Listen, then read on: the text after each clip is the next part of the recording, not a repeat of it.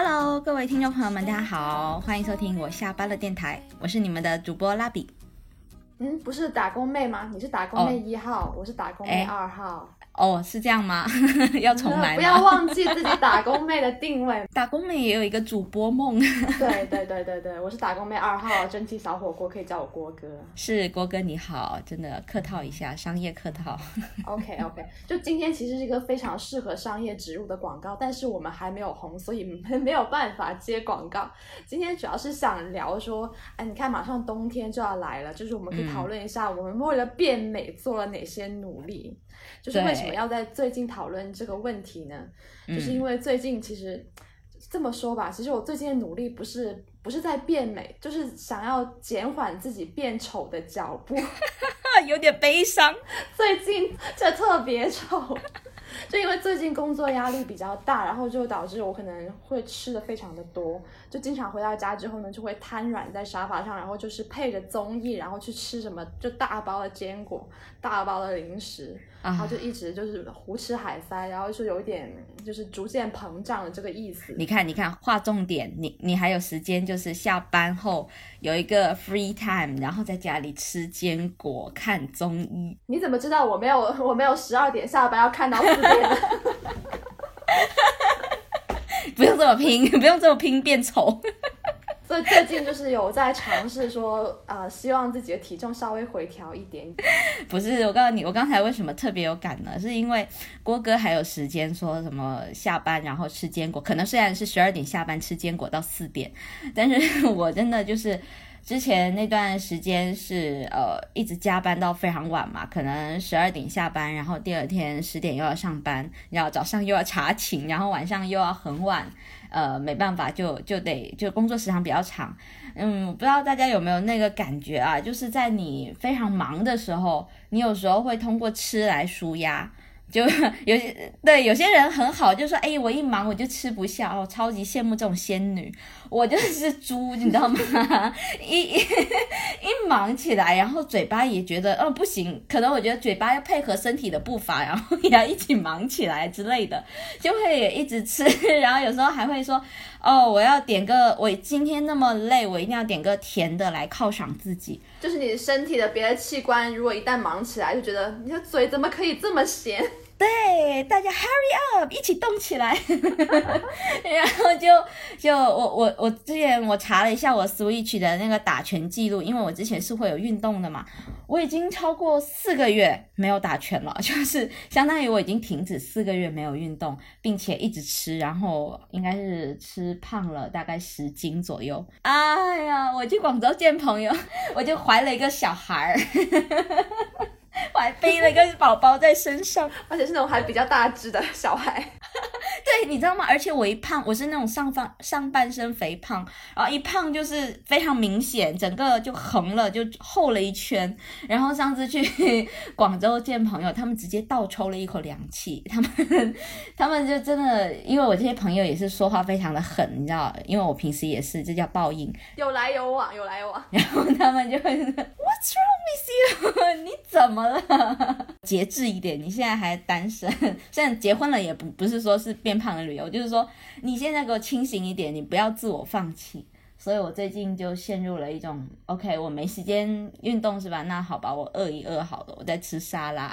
就平常准备点胶布，在工作之余把嘴贴起来。对。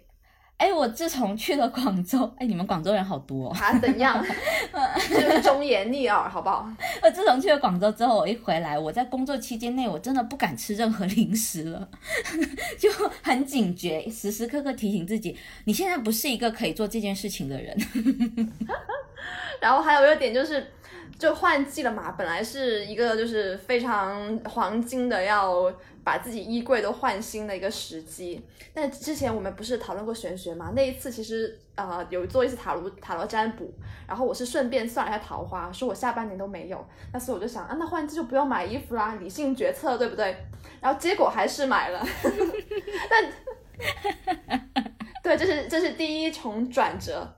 第二重转折是你买了之后发现，其实自己平常要穿衣服的时候，还是觉得没有新衣服穿。啊，对，特别我这边的就是我胖了，我就不想买，然后我不想接受自己要穿大一码这件事情。所以 我就不买，然后我有一种就是逼自己的意味，说你你一定要瘦回之前的码数，不然你就不要买衣服，也不然你就不配买衣服，就是自己也对自己很苛刻。那实话实说，到底有没有买？嗯，有，就买了一些以前的尺码，但是宽松款的，一定要买有弹性的那种，是吗？对，就牛仔裤，你知道吗？我居然在我胖了十斤之后还能穿。啊，牛逼牛逼牛逼！哎，对，那个牌子不错，介绍给你啊。好好好好，直接给我们打钱。哎呦，然后我就是觉得最近就是没有什么穿衣服的灵感，穿衣服真的很需要灵感。嗯，就有的时候就是你可能那段时间对于就是注意力没有太多分配在让自己变好看这件事情上面，你就觉得穿衣服就是平常那些什么卫衣、T 恤、牛仔裤，然后看上去就是对，就整个人就很就是很努力工作的样子，真的。嗯，特别互联网的女生是不是？我看到已经很多，她们就是穿着运动服来上班。对，然后就是脸又有点略显浮肿，然后又又又素颜，肤色不均，反正就是看上去就是很努力的样子，真的。对，就是真的是老板的好员工，然后牺牲了自己，奉献给公司。天哪！对，就是一看就是一一看你就是这今年绩效不错的人。哎，不过说真的，真的职业呃职场上有一点点这样的倾向，哎，就是我可能就是比较敏感，呃，当我新到一个地方去，我会我会先。尝试朴素一点，去观察一下那边的那个氛围怎么样。如果大家都是每天花枝招展，哎，我就可以放松的，哎，穿穿小裙子这样。但如果每就是可能男生居多，或者是说大家都是比较的朴素一点，那我就有点不太敢，就是把自己放太野。啊，那也是，但这个就是另外一个话题，就是如何合群。但是变美本身就是一个，就是起码你要跑赢自己的一个过程。嗯，对对对，哎呀，今年哎，今年双十一你买了多少？就是好像勉强两个手还是数得过来的，啊，克制，很克制了已经。嗯，哎，你是那种你是那种会经常换风格的人吗？还是说固定一个风格就一直买？哎，我其实会跟随，就是心情会转换想穿的风格，只是说这个心情的变化，那可能是以就是年为单位这样子，可能就是今年就比较偏某一个风格，然后到了明年可能心境就会有转换，所以我其实不太适合说就买一怎么说呢，不太适合。买衣服真的就比较适合租衣服，因为我之前 对就是可能用了那种租衣服的 app，用了两年的时间，我当时觉得非常适合我这种性格，因为我基本上是买回来的衣服，其实穿的次数不会太多，因为我会是那种执着于尽量不要让同一波人一直看到我穿重复的衣服，我就会有这种坚持。天哪，真的很难想象你是个金牛座，抠回玄学。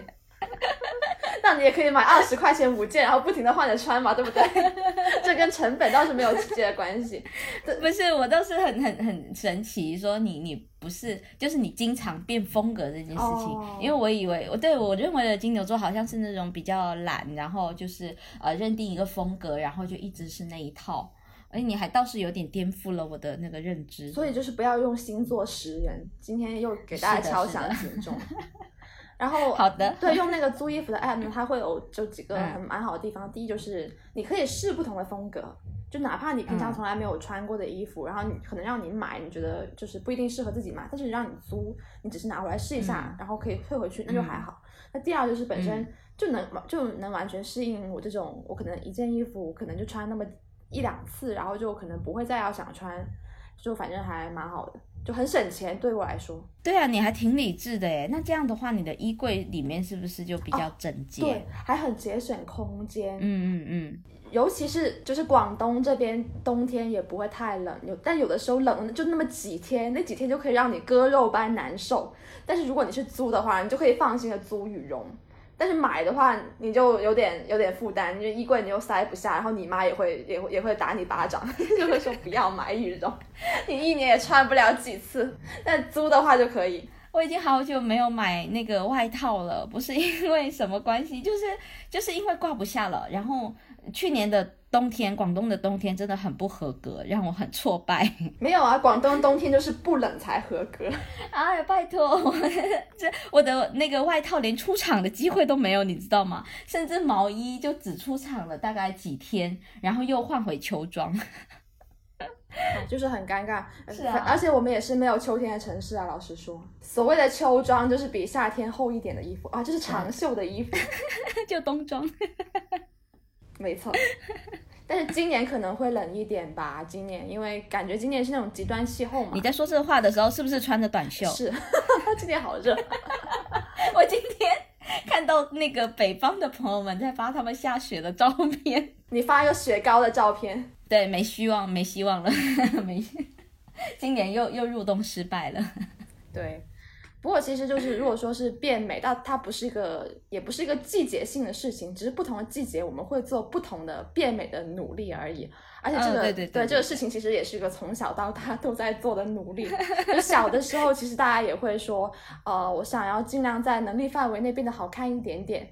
我不知道你小的时候有没有说那种就是特别就是搞笑对于外貌的这种执着。还还 Q 好笑是不是？我就不配梦幻吗？我就不能公主般的变好看吗？也可以啊，好好好，知道我也知道我这个人设啊，就是不过呢，这个我真的，我我记得我第一次就是，如果要说那印象中第一次跟这个变美有关的事情，还真的就是你你，因为我是个就是毛发比较多的人嘛，然后哦我也是。哦，你是哦。然后就是我只记得我小时候，因为我们在生长发育期间，大概到了我我发育比较早，大概二年级左右吧，就开始有一些毛发会比较粗一点点。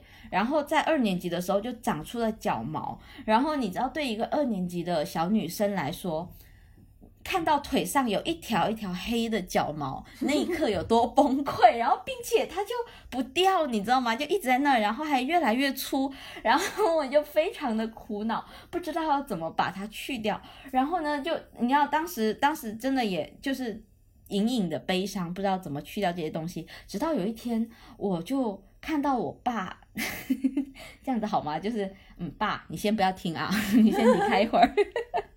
就是有一天天听到我爸看到我爸在用刮胡刀，就在刮胡子，然后就小小的脑袋突然灵机一动，你知道吗？我说哎。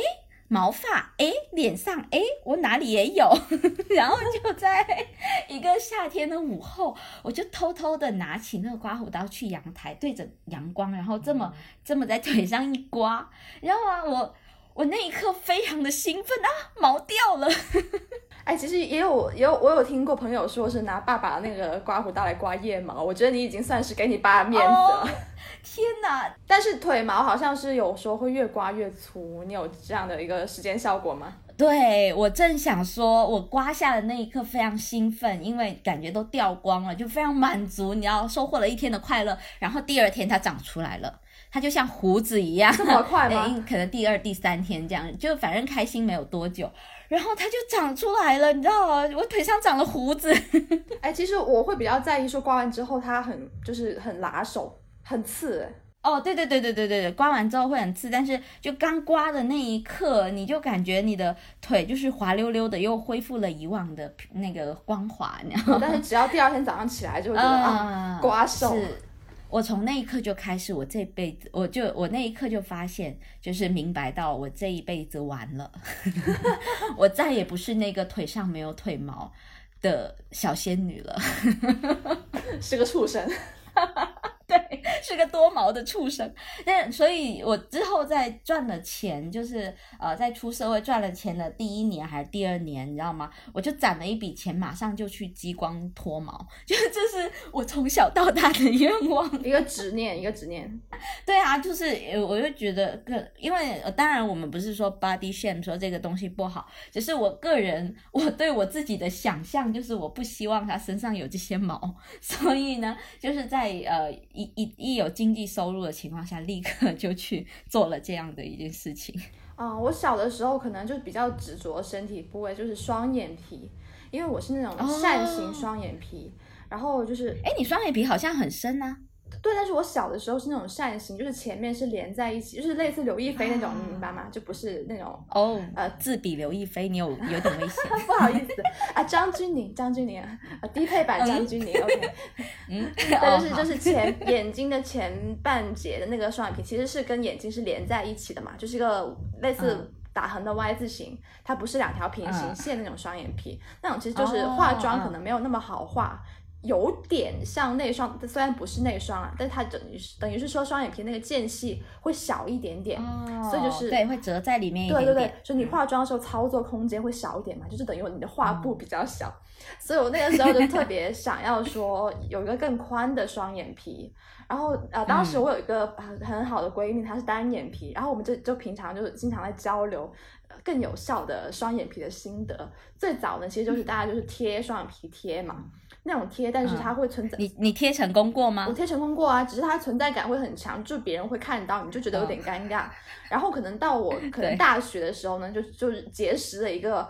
非常好的工具，它叫做双眼皮纤维。纤维啊，它就是一条塑料条，是透明的塑料条，而且非常的小。嗯，然后它就可以粘在你的眼皮上呢，把你的上下眼皮稍微粘出一条缝，有点像那种埋线的感觉。双眼皮对，双眼皮胶吧，有点像那个后面有。有点像双眼皮胶的效果，但它是一条纤维，它是一条塑料条、塑胶条，然后它是有弹性的，可以拉长。然后这样呢，它做到那个效果，其实跟双眼皮。胶差不多，它就是把你的上下眼皮粘出一条缝来，但是它就会比较隐形，基本看不出来，很近都看不出来。然后我就一直粘这个双眼皮纤维，粘了可能就是大学吧，粘了几年之后，我就自然的，天哪，这么持久，自然的不是一条粘几年了好吗？每一天都要换的兄弟，笑死我了！我说 你是直男吗？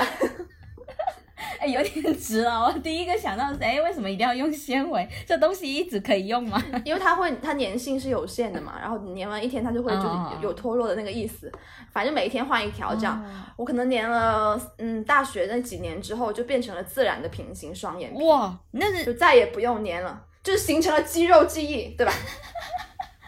靠自己，然后就把那个双眼皮变成你想要的想要的样子。对对对，所以其实如果是，并且花很少的钱，对，然后对身体又没有伤害，因为其实我还蛮忌讳说去做手术之类的，因为我担心就是，对对对，就就嗯，怎么说呢？我们这种就是样貌。普普通通在平均线上的女孩，你就会担心。我现在好歹还是及格线以上，如果我整的不好，马上打回三四十分，不及格了怎么办？对不对？就没有操作空间，所以就哎，对你说这个，对对对对对，你说这个，我想起我之前眼睛也是一单一双，我差点都忘了这件事情，因为 你平常不知道镜子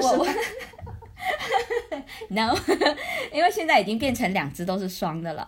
但是，你你是用意念让它变化了吗？对我小时候也是非常非常执着这一点，因为我会觉得，我我执着的点在于，你要么就两只都单的。要么就两只都双的，你一单一双一拍照就非常明显，就感觉那只单眼皮好像被打肿了一样。然后，对我从小到大都非常的讨厌，就是人家突然来拍我的照片，因为从他拍照那里看来，就是能看得出很明显的一单一双。然后好像我们家都有这个遗传，我爸也是，我姐也是，我也是。但是呢，都不约而同的在某一个时间点，然后变成了双眼皮。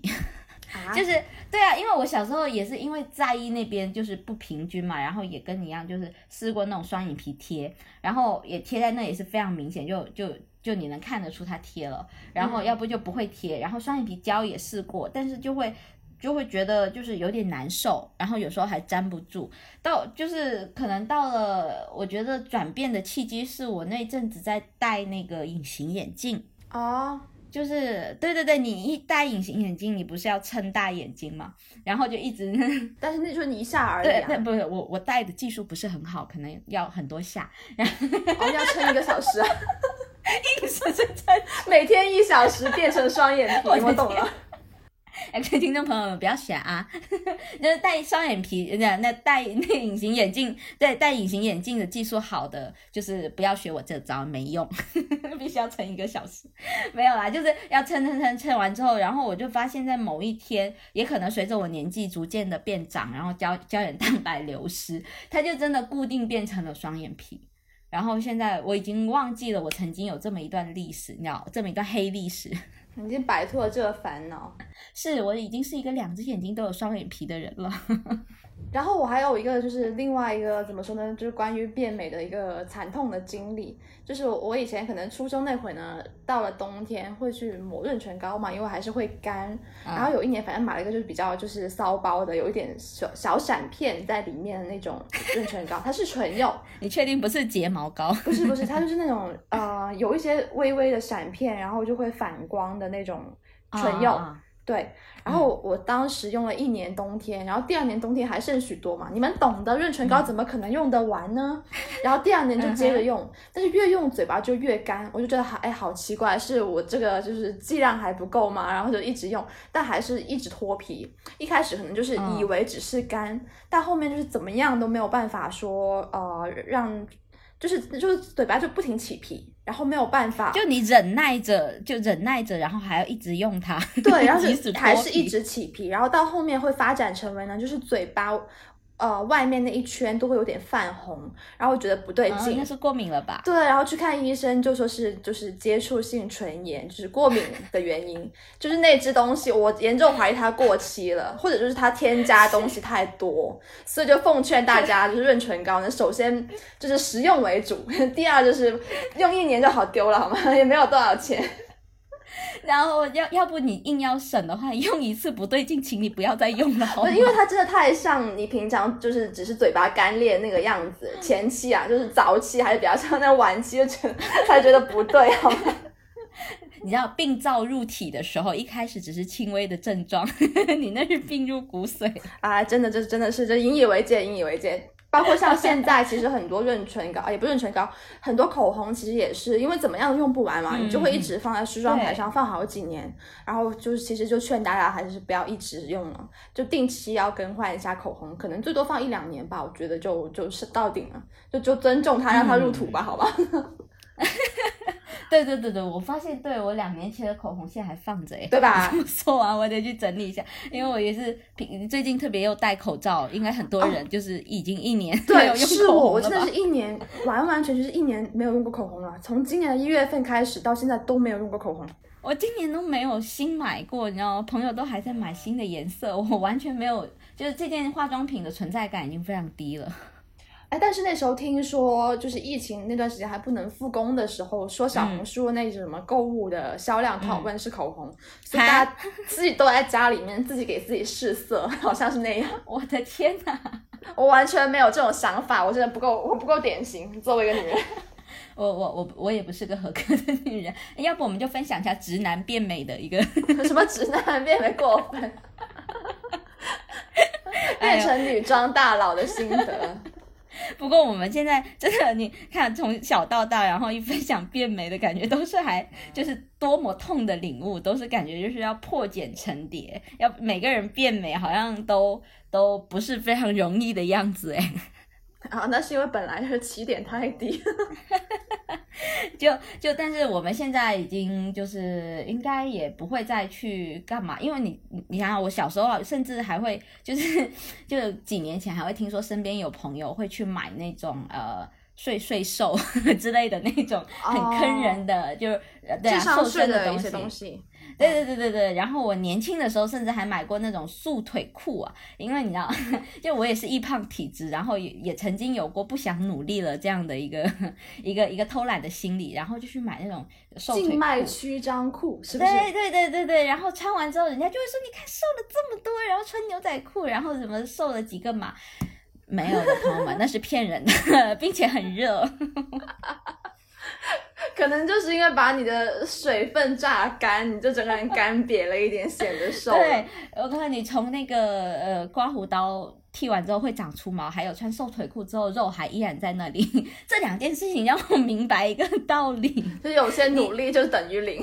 是，就是如果你要去掉一些东西，你就必须付出就是对等的努力。哎，我其实说起静脉曲张裤，我真的有 想起我初中的时候有朋友啊，就我们那时候不是中考要跑步的嘛，要练跑步的嘛。他那时候每次去跑步之前，就在课室里面拿出一捆那个保鲜膜，然后往自己身上捆，把自己捆成一个保鲜膜的木乃伊，然后去跑步。然后就是他就说，就是 会变瘦。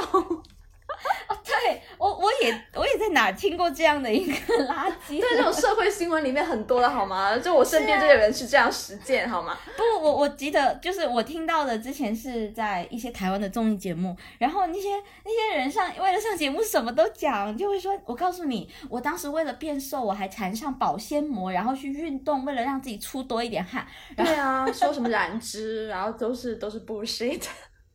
就是把自己水分蒸发掉，就是你整个人只是脱水好吗？没有变瘦。我曾经很长一段时间还告诉别人说，你运动过后千万不能吹风扇以及开空调，你要让它。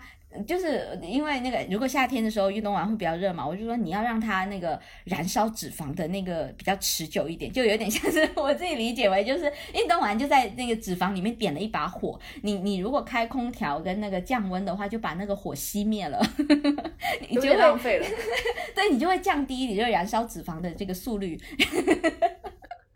我以为你只是贴心的告诫大家不要着凉。对，现在私教告诉我，其实就是为了让你不要着凉。误会了，误会了。哎呦，我我们现在应该都长大了吧？我们应该哪里长大了？你说清楚。嗯嗯，肥肉啊。哎哎，脂肪细胞长大了。哎呀，脑细胞应该也是比较好使了吧？哦，不过有有个差别，我真的觉得是年纪大了之后才会感觉到，就是我自从二十五岁之后，真的是肉眼可见的觉得自己的脸变小了。但是这个脸变小了，并不是一个纯粹的快乐的事情。就老实说，就是那种胶原蛋白流失的。就是肉眼可见的流失的感觉，就你的脸颊会往下凹，然后让你的颧骨会更突出。哦对，真的有这种差别。有的有的，因为我我我我算是娃娃脸，但我这两年也有 feel 到，就是比年轻的时候要要瘪一点，真的会有差别。我觉得 它还挺明显的，因为我也是个圆脸，所以就就虽然现在脸有变少，但是也有在同步变得更刻薄 面相。嗯。但但是你这个对于很想瘦脸的人来说，这句话好像有点凡尔赛了，就凡尔赛警告，给你八张。没有啊，但是我是还我还是 我还是圆脸啊，就是瘪了之后还是圆脸，只是个比较瘪的圆脸。然后呃，我们一旦有公共发言的时候，就要非常警觉。而且就是我之前为了说想要瘦脸，我还专门买过一个那种就是那种叫做呃射频美容仪吗？是就是 New Face 那个。那个是射频吗？我有点不太记得了。哦，对它，它它应该是滴滴滴。嗯，哦，它是不对，它是微电流，不是射频。射频应该是那种就是 Chipola 那种，但是我觉得射频好像有点太狠了，我担心自己就操作不当，然后射到一些不应该死亡的细胞，射射到一些，就是我怕他们被流弹所伤，然后就可能就买了一个可能相对温和一点的，就是 New Face 那种微电流的美容仪，然后当时是想说想瘦脸嘛。然后当时使用的感觉完了之后，我告诉你是确实是你会再瘪一点，但是瘪完之后并不觉得自己有变好看，嗯，这是重点，嗯，就是因为一旦你把那些什么什么咬肌啊，然后脸上那种是会鼓鼓囊囊的地方把它缩下去，然后你的颧骨跟下颌骨都会更明显，所以其实你的你的脸是更有棱角了，但是并没有觉得更好看了。啊！但是他是真的，就是真实的瘦了下去，还是说就是一时的？啊，是一时的，所以其实它会需要你维持一个固定的频率去使用，比如说可能一周两次。哦，就有点像是打针一样，就是如果你要一直就瘦脸针，你要一直瘦的话，你就要一直打这样子吗？对，要有个维持，但是我会觉得它会比打针那种要温和，因为你你知道，我对于这种就是改变自己外貌体征的东西，都是采取就是温和蜕变的策略，然后就包对，然后是包括那个什么那个呃脱毛也是，因为我也是就多毛星人，但是我之前也没有考虑说在外面做激光，因为我看那些说明就说他们什么一段时间你也不能去晒到太阳啊，或怎么样，感觉它对皮肤伤害还蛮大的，所以我当时是买了那个飞利浦。的家用的那种脱毛仪，然后它的就是它的强度会更低，所以其实呃大概你要大概半个月，然后就去做一次。哇，那因为你在家里就是可以边看电视边边射自己这个就等一下边看电视边 怀疑你在 怀疑开移车无惧。不是，但因为脱毛仪这东西已经是我听过很多人就是买完之后闲置在家的一个东西了。你是还有在用吗？我有一直用，天哪我大概我我现在现在用的很少了，但是因为我我已经有效果我现在就是毛发会稀疏很多，局部地区啊那。这种对对对，什么手毛啊、腋毛，确实是有效果。所以我现在就算它长出来了，嗯但是因为它比原来要稀疏、要淡很多，嗯所以我也可以不管。哦，对对对，说起这个，你知道我们的脱毛仪其实。因为我我是很早就就你知道研究这一项产品，我很重视这一块儿。然后呢，毛发专家，对对，毛发专家就很 care 自己的 hair，然后就是就是我在经第一代，当时我之前那个去做的做腋腋毛的时候呢，它还是第一代就是激光除毛。哇，那个你知道吗？腋下的毛发可能会比其他地方更浓密一点，腋毛跟腿毛都是比较浓密一点的。然后呢，你去脱它是直接激光打的。我当下那一刻，我去我去打第一次就，因为我那个满怀期待，这么多年的愿望，我就是想要脱毛。然后我赚到钱了，妈妈，我把钱交了，给了美容仪。然后呢，张开我的双臂，准备好迎接我的美丽路程的时候，那个激光给了我重重的一击，你知道吗？就很痛是吗？针对，真的好像针扎一样，非常的痛。痛到我记得我第一次就你知道我想了这么多年我去脱了，然后我脱完第一次之后，他让我一个半月之后去，我等了三个月之后我才敢去第二次，就心理建设的时间是正常等待时间的两倍。真的非常痛，我感觉像容嬷嬷在扎我的腋下，那能变紫薇那么好看也可以哦。也是嘛，要是扎完没有好看，但是就是第一次的确，但是说那个虽然痛，但是你能很明显的看到它立刻就变少了。然后就是它也有在掉，然后就几次之后，你就能 feel 到明显的那个毛发区域变少。然后，但是这两年就就那个我忍着，就后面毛发没那么多之后，它就没那么痛了嘛。但 我也那两年是忍着做完了，然后哦，直到你做了这两两年啊？对，就是你大概可能呃一个月的频繁的话，一个多月去一次，然后到后面毛发少，可能两个月、两三个月去一次这样子，就其实还那个时间拉的还挺长的。所以哎那做一次要多少嗯钱啊？是每次都一样的价格吗？哎，我当年的话，在那里他刚好搞活动，哎，怎么感觉好像在植入？那个当年他搞活动好像才几百块钱，六六七百块钱吧，就在好几年前。但现在我感觉这个有越来越便宜的趋势，可能因为就脱毛的人多了，然后那些仪器可能它成本摊下来会比较便宜。它有时候还会用腋毛啊什么的这些部位去拉新，就是你知道会用一个很便宜的一个价钱让你做腋毛，然后但是做着做着他会告诉你，哎，你看你的脚毛要不要也？我以为是，比如说腋毛只给你做左边，然后你一定要要付三千九百八才能做完右边，不然 那有点三百块只能做一边。有谁是只有一边腋毛的？所以真的对啊，所以你一定要付全款做另外一边啊！城市就是套路这么深，那应该会上幺二三零五。我会上会上幺八幺八黄金。对对对。哎呦我的天！因为现在现在的我，我想告诉大家，就是现在不用怕了，没有激光这个东西。现在有一个东西叫冰点除毛，价格也比较低，然后呃它是比较舒服的，就是你感觉冰冰的，然后有一点热热的，然后但是却不怎么痛。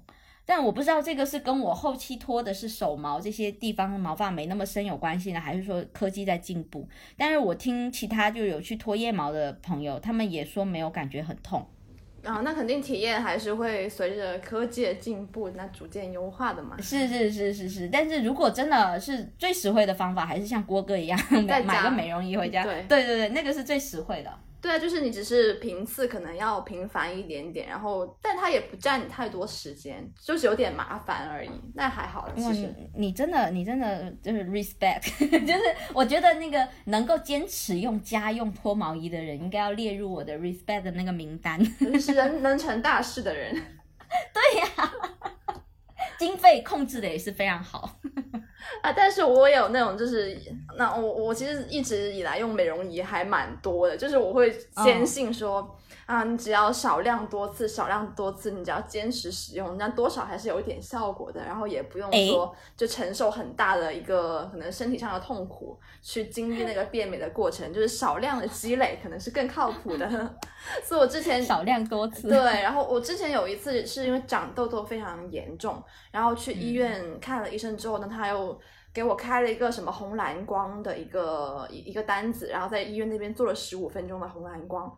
然后后面呢，我就想说，哎，那如果是说这个 LED 光是医院都认可的方式的话，那我后来就有去关注说 LED 灯的那些美容灯，其实就是就日本那个大牌灯，我当时那个照照的那个吗？对对对，就是一一个一个巨大的镭射灯往你自己脸上射的那个。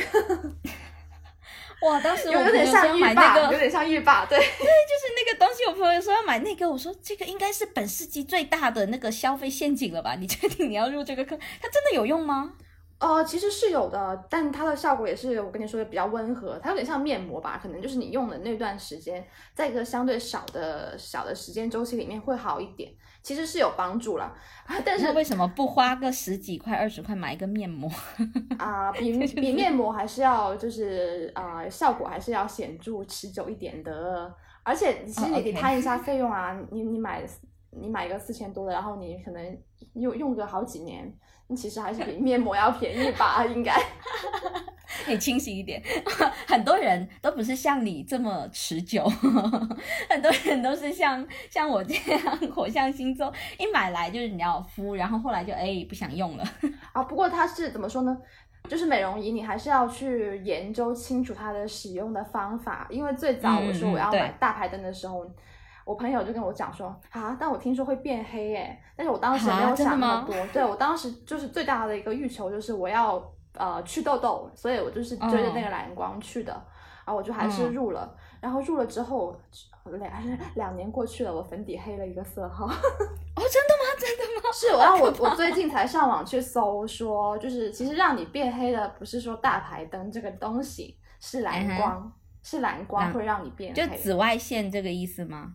蓝光是紫外线的一种吧，好像哦，我忘了。哦，你看，文化沙漠，对不起，对不起，不好意思，不好意思，没有做功课。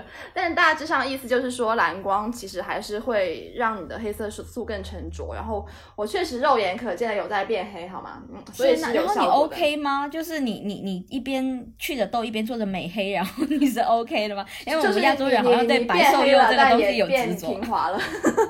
哦，是真的肉眼可见的平滑吗？倒也不是啊，但因为啊，老实说，你说这个不长痘或者是痘痘长少了，是跟年纪有关系，还是跟大排灯有关系，谁也说不清楚，好吗？你这么说来，还还是有效果。还有我那个，对，还有我那个朋友没有买，因为他就是黑，但他只要不用蓝光就好了，因为它其实还有其他的红光跟黄光的模式，就是去补水啊，然后去补充胶原蛋白，所以那些功能，我现在就是。嗯，如果长痘不是那么严重，我就不用蓝光，用别的光。对，能能补充胶原蛋白，好像红光是可以，有一点点。嗯，对，好吧。但是我还是吃猪脚都说能补胶原蛋白，怎么不能补胶原蛋白？我真的是对口服胶原蛋白这个事情存疑。我觉得吃进去不是被胃酸分解了吗？我我觉得真的能上脸吗？观众朋友们，不，听众朋友们，我还是郑重的说一下，真正能让你变年轻的东西，最有用的方式是运动，好不好？我以为你要说好心情，运动加擦防晒，就是如果你想变美的话，就是因为我们亚洲人对白瘦幼真的有这个执着，那你其实就呃，就是日常一定要做好这个防晒。不管你化不化妆，你出门就涂防晒，真的。你你可能有些人不喜欢涂防晒，会说那个呃那个很黏啊不舒服。那我的建议就是你多试几款，像是我以为我的建议就是你习惯一下。没有，我还是对朋友们比较好的，就是你可以换的好吗？你不用执着于在这个那个护肤品上那那个防晒露上面死磕，你可以换一款，像是黛珂啊的的那个防晒，就是非常的呃亲肤，然后不会那么黏，或者其他的，你又换到你觉得舒服的为止。但防晒一定要擦，因为主要是说不是说变不变黑的问题，而我们女生就是一旦就是你一晒到紫外线就容易变老。所以这个是保持青春的一个。也一样啊，就是人类的共识。男生我已经觉得他们能洗个脸就很好了，好吗？你还担这么说他们对。那么的好好的洗个脸、洗个脸、做那个剪剪指甲，就已经嗯，我已经觉得非常棒了，一百分。而且老实说，就是呃，尤其像我们这种圆脸的亚洲人，如果是变黑了，我真的觉得是真心觉得像土豆，啊是的，就像一颗两颗土豆。真的哦、如果我是长吉克隽逸那个脸的话，那我真的我对啊，奔，谁谁可以？对啊，什么防晒啊，那也还要防一下。哎也也还是要啦。但是就是就是对，就是皮肤黑对于五官的要求真的会变很苛刻。嗯，是的，是的。然后其实那个你刚才说到那个皮肤问题啊，就是、嗯呃，我我那个我我有一个经验分享，就是我的那个两个胳膊那里，哎，天呐，我好多问题哦。我两个胳膊那里有一点点就是鸡皮肤，我不知道大家知不知道什么是鸡皮肤。就是有点那个凹凹凸凸的小颗粒，就是对，有一些小颗粒在那边，就我脸上是不长痘的，但是我两个手臂旁边，大家就看会有一些凸起的，对的，他总会把那个颗粒状放在你需要的位置。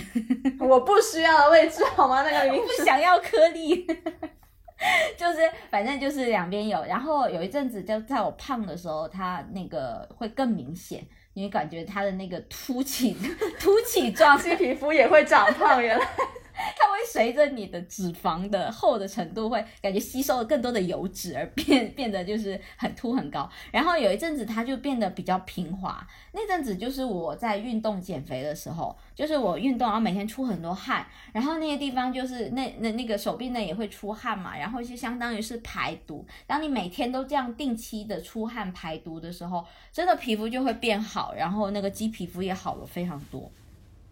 嗯，嗯，可能也要看肤质吧。就反正哎不要？对于油皮来说，什么肤质的话，什么肤质都要运动。是是是是，您说的对。那那刚刚已经聊过了健身，然后护肤，嗯有没有什么化妆方面的变美小技巧、变美小妙招可以分享呢？嗯，哎，对啊，你是几岁开始会化妆的啊、我、很早开始哎、除了那个润唇膏，对，真的初中就开始了。这么早？广州人都这么？一线城市的生活习惯，是啊，我们我们那种小城市都不敢化的。就是周末出门会研究一下，所以其实我是蛮早就开始去研究说什么样的化妆的方式会更适合我。哦，然后对，然后就是可能就是逐渐随着年纪的增长，然后有一些经验的累加，就找到每一个五官部位最合适的化妆的一个方式。哦然后后面就基本呃就很久没有迭代了。我我我好像是可能因为我在的我生长的地方比较保守，也可能是我那边比较保守。然后就是我从要化妆这件事情，其实就已经鼓起了挺大的，做了很多的心理建设。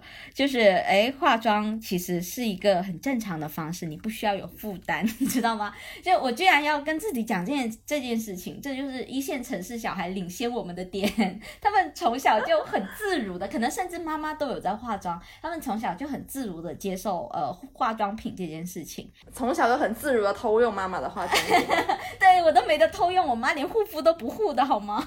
就一支口红画全脸。然后对，等到我后来就是你知道化妆了，然后这个也也是还是教了一些功课的，比如说粉底嘛，就以前第一次化妆，那刚入就肯定要入一个粉底，然后呢，就一开始不懂得用粉底的话，就立刻像涂面霜一样，整个糊上脸，然后整个脸就非常的假白，你知道吗？哦，就假面，是是是是是，后面我才知道那那个那个化妆的粉底液又要像你那个美容仪一样，要少量多次。哦，这里我分享一个就是选择粉底液的一个方法吧。哎我自己的话是会去淘宝上买小样，嗯，就是或者你去专柜拿也可以啊。我主要是觉得，如果你去专柜试的话，就首先第一，嗯，你你你总不可能不化不化妆出门逛街吧？然后你去到那边，别人又把你的妆卸掉，然后再给你上个别的粉底，首先你可能就只能试一一两个吧，对吧？然后你后面就要带着一个可能并不那么适合你的粉底逛剩下那半天街，就很难受。我觉得这很不现实。嗯而且就是粉底，其实你要带一整天，你才能看出它到一个就是极端情况下，就时间长了，你出油多了、出汗多了，它是个什么样的状态。你只有在那种时候，你才知道这个粉底液适不适合你自己，就一定要。经过一个比较长的时间的验证才可以。对对对对，有些粉底它一上上去，哎，挺白的，挺自然，然后到下午它变黄了，我不知道这为什么，它也会氧化吗？就是暗沉。是会会氧化的，会就是结合你的油脂啊，你的汗水，然后就就 变成奇怪的东西氧化了。对，所以我就会很关注这个粉底液到我可能后半天的时候，它那个斑驳脱妆的状态是什么样的，然后我就在这里面挑那个最不丑的，因为我懒得补妆。天哪！然后我们去专柜那个试的话，那个那个我我我有发现一件事情，就是我唯一一次去专柜试粉底。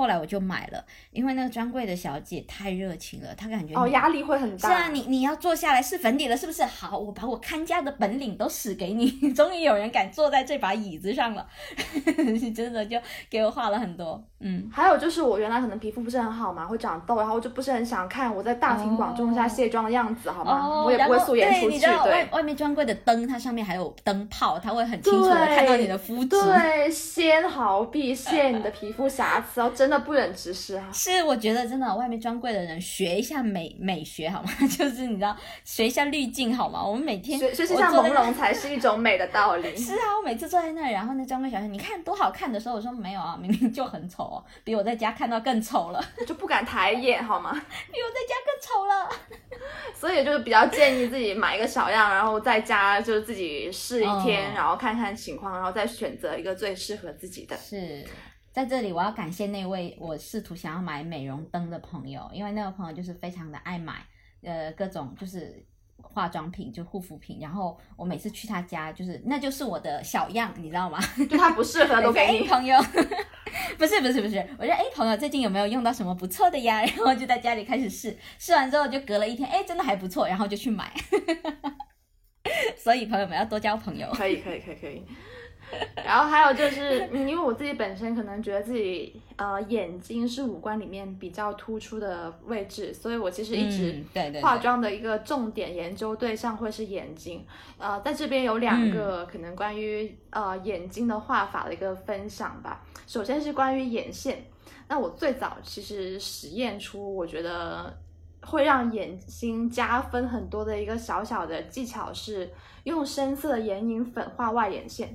外眼线就这个会让眼睛扩大很多哦，真的吗？看起来有神很多。对，你可以试一下，就是拿眼影盘里面最深那格颜色，然后用那种比如说眼线胶的那种刷子，扁扁的头非常小那种小刷子，就把它拿就就用沾那个眼影粉作为外眼线画一画画一条。就是在睫毛根部画，你还有内眼线的，对，这个是外眼线部分，然后内眼线部分呢用两种笔画，一种就是用眼线笔或者是眼线胶笔，就是提起眼皮，把那个里面那一圈白色的那个就是粘着眼眼球那部分，对，那部分镂空给它填上，然后如果。你还要再精细一点，或者你那天的眼妆需要说比较犀利、比较锐利的话，嗯，再加一个眼线液笔，嗯，再画一次。哦，说，然后把把眼尾拉长一点点，然后这这两种加上去，就是一个比较完整的一个眼线的画法。没错，郭哥的经验是这样。对，郭哥的这个画眼睛的方法真的是非常的棒。我上次我上次见他就因为有一段时间没见了，上次一见到他，第一个 反应就是嗯，眼睛。用了什么？就是聚焦了注意力。是啊，就是的确是画的非常的，不能用鬼斧神工吧，就是非常厉害就是了，就感觉画的非常自然，并且哎眼睛变大了好多倍。因为我平时也是会用眼影嘛，但是感觉好像没有变那么大。然后他就告诉我，其实他画了内眼线，然后再叠加了个外眼线。然后就，并且有一些很多的小心机在里面，那非常的厉害。对，这个深色眼影粉画外眼线，这个大家可以学起来。我自己觉得，我自己画这个跟不画这个差别还是挺大。然后第二个呢，就是关于睫毛的画法，这个其实是呃，这也是别人教我的啦，就是用两两个东西。第一是用那种啊，就睫毛夹，我其实觉得用用母鸡那个便携的旅行装那个白色小睫毛夹，对，就已经很能夹出太阳花形状了。嗯，然后呢，在这个基础上叠一个 K 的那种睫毛打底膏，把这个形状固定下来作为支撑，然后你的睫毛就保持那个太阳花翘的形状，然后再加上就是啊，就是有口皆碑的 Kiss Me，然后就是我用我用的是纤长款，因为我不喜欢苍蝇脚，所以这样就就可以。形成一个非常太阳花、非常持久、非常坚挺的一个睫毛，然后整个眼睛就会大一圈。天呐，啧啧称奇！你们如果现在听众里面有男生的话，应该就是非常的惊讶于女生每一次 她都花了事儿，对呀，怎么这么多时间弄这一点小事儿？而且就是真的是化妆的步骤呢，是一个逐渐积累的过程。可能原来你画一个全妆只画七步，到后来是逐渐。就增加变成一百零七步，但是你再也回不去了。让你现在从一百零七步回退到七步，你是做不到的了。所以现在就出门的时间就是只能越来越长。没错，你知道，呃，说起这个眼睛，其实我有一个，就是因为我这个人是比较懒嘛，我就是会喜欢说，我挑定一个，然后只要我用它就不会错这样一个东西。然后，呃，最近就是这两年我有用到一个，就是其实也是很多人推荐的，就是眼影啊。那个 Tom Ford 的二十号，就是那个对 Disco Dust 那个东西，那一盒朋友们不用买它，不用想了，买它。因为我会发现呢，就是我就是我那个偏黑肤色的朋友用也好看，然后我稍微白一点用也是好看的。就我以前已经其实已经用过很多像 So Good 的那那那些日本的那些眼影，我也买挺多的，但都只是觉得哎，就是让眼睛变大了一点点，so so。只有那一个就是这个 TF 二十，我每次一用它，然后因为它上面还有那个闪粉那个亮片。你就是用就就正常的化完眼妆之后，最后用那个中指就擦一点点上去，你整个眼睛你知道不灵不灵就不一样了。然后它那个闪又不是很夸张的闪，就是它其实是一种很含蓄的。然后若隐若现，你照在灯光下，有时偶尔才会看到的那种闪，其实我觉得还还挺挺不错的。然后，然后如果这个时候你要拍照的话，就是他拍啊，就是人家一般他拍你的五官会变小嘛。但如果你加了那个眼影，一般你的眼睛都会变大。哦，它其实是一个粉棕，然后有一点点大地色的一个盘，但主调还是粉棕。对对对对，很日常，很日常，你什么时间段都可以用。主要就是那个闪，那个 T F 的它的那些闪格子都非常好用，朋友们真的买它。哦，我是觉得就是眼影其实。对于我来说，我只囤两个色系，一个就是粉色系，然后另外一个就是大地色系。大地色系里面会有一些，就是可能橘色之类的一些偏亮的颜色也会有。反正就是，如果我是穿黑色衣服，或者是冷色的衣服，然后就可能会用粉色的比较多。如果我是穿那种就是可能金棕色，然后暖色的系的衣服，我就用大地色的。然后这两种色系就完全能够覆盖我所有的衣服。我我我之前很像个直男，就是在在没有这个这么明显的情况下，我会觉得哎。我擦粉色跟跟那个橙色没没区别，你知道很直男，有区别吗？都一个色，都红色的。就是我会就直接简单粗暴分冷暖色系，反正就暖色就对应大地色眼影，然后冷色系就用粉色的。哦，明白。哎，对，眼睛附近你知道吗？就眼睛周边，我最近也有呃用到一个挺好用的东西。嗯，因为我我的我是毛发比较多，刚才就一直 Q 到，就我最近染了头发，然后染完之后，我会发现两条眉毛非常的黑，你知道吗？我觉得这样最涂了，尤其是如果你染的是那种很浅的颜色，然后你眉毛巨黑的话，我觉得真的是让我觉得看了有点尴尬。对，就感觉两条黑色的那个海带型那个在那儿，然后我就入了一个，就是你说的 Kiss Me 那个牌子，它的染眉膏。哦，真的挺好用的，你感觉整个眉毛被揉了很多，就是你只要在最后的步骤，然后把它刷上那个颜色，然后它就整个淡化了那个黑色的毛发，然后整个就自然了很多，感觉就一点都不土了。对，但是染眉膏有个问题，就是它很快就会用完，我跟你说，很快就会干。不会吧？哦，它会干，对，它就感觉会定型，像摩丝一样定型在那里。但是就是如果用了那个，就你晚上就是得好好卸一卸，就是卸卸妆的时候。啊，对，卸妆其实也是个蛮麻烦的事情，尤其是那种眼妆，我其实我我卸的还挺糙的，我每天都觉得我卸完妆之后眼睛还是会有点黑黑的，不过也无所谓了。然后你想明天还是要画的，像被子一样叠了之后，今晚还是要盖。哎，对哦，就除了这种颜面功夫，其他地方你有没有一些变美的妙招？就其他的一些小细节哦。我我自己是发现，就是因为呃，我们就是我我的我的手指是比较短粗的嘛，然后那个甲床也比较的短。那我以前的话就会把指甲剪很贴，那其实就是我 我这个人就比较龟毛，就有时候会看到这个手就会觉得，嗯，怎么那么像一个。像一个男人的手，或者是像一个就很挫的手，就每天看到劳动人民的手，对，就一个超富，很糙汉子，然后就等到就有一天就鼓起勇气，我真的是鼓起勇气进的美甲店。我当时的诉求不是说变美，而是治病，就是说救救我，治一治我的丑病。对，救救我，把我的手变成女人的手。然后我我还记得我后面回放了一下那个第一次帮我做美甲的那个女生，她说，嗯，第一次我的确是觉得有点苦恼，因为想说这手要怎么做呀。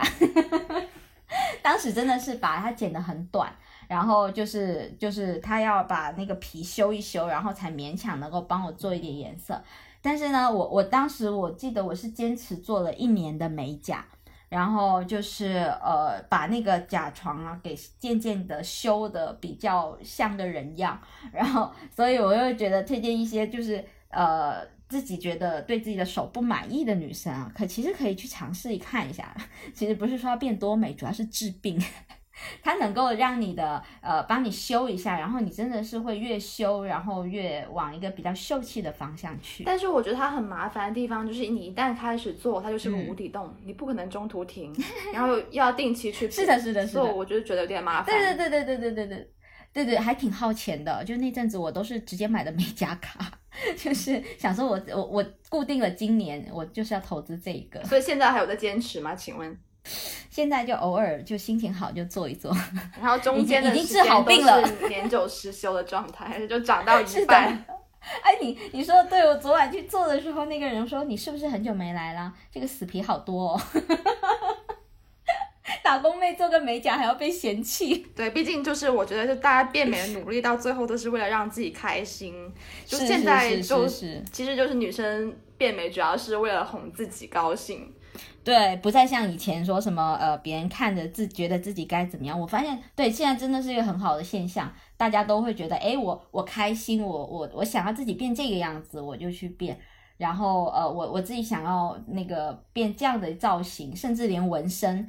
他觉得很美，想要去纹，这样他也是 OK 的，然后不会去再去顾及那么多别人的眼光，就是从可能说以前什么女为悦己者容，变成了女为悦己容，就是为了让自己高兴。不过是不是还是有很多人会有就是对别人的误解啦？就是说，哎，你画的这么漂亮是要给谁看？你 你有听过这样的一个一个说法吗？那如果是这样的话，疫情期间口红就不会断货了呀。画给谁看？真的，画给自己看。明明就是画给自己看。疫情期间的口红销量证实了中国消费者女性她的女性启蒙觉醒，还是很有自主意识的。天哪，见见微知著诶，我们感觉发现一个宏大的社会议题。真的，就是其实也是体现自己对自己的一个生活的一个掌控嘛。嗯，是的，是的，没有什么比自己觉得自己好更重要了。或者说，嗯，你自己的一个外在形象是你自己当下那个想法的一个外在体现而已。对对对，然后其实有时候你的那个外在形象，也就是你当下的状态，就是你你要撑给别人看的，你那个场是怎么样的。呃，有时候就是像我前阵子比较放弃，那整个就是身材也会呈现比较放弃的状态。那当当自己想要状态比较好一点要回来的时候，它就会恢复回还挺好的样子。就反正你自己看着会觉得嗯开心。我这个样子，对，这就是我要的样子。对，其实某的某种程度上，就是你目前看上去的一个外在形象，就是你想要成为什么样的人。嗯，对对对对对对。呃，那这个有个延展，就是说，其实你那个，哎，要要从择偶这方面来说嘛。就上次有聊到说，哎，你想要去认识什么样类型的男生？那你是不是，比如说你想要认识比较酷一点的男生，就是那种比较。啊，潮一点的男生，比较样一点男生，那你其实也呃，就是可能是不是装扮上会比较往 cool girl 的那个方向发展，而不是就是很拘谨的女主播的那种 风格。就是确实有人会去做这种就定制化的一个策略的头发。对对对对对，我我觉得这挺高明的，挺厉害的，是能成大事的人。对对对对对，就是那个人比较有弹性，可以这么说。哎呦我的天呐！本来我们想升华一下，发现就你知道，还是聊这种肤浅的话题比较开心。那最后还是这种就是这这交配话题。对，什后来么就沦入到这种，哎，我们真的刚说女性意识崛起，后来又沦入了男权主义的操控。最后变成繁殖癌。打住，打住，打住！好危险，打住，打住！那我们就趁早打住。好，那今天就先聊到这里。如果大家有什么变美小技巧可以跟我们分享的话，也可以在评论里面跟我们留言哦。对啊，然后有什么好用的护肤品啊、化妆品啊，也可以在评论区跟我们分享互动。嗯，快告诉我们！对我，我想要抄功课，告诉我。好嘞，那这一期就先这样，下回再见。好，下回再见，拜拜。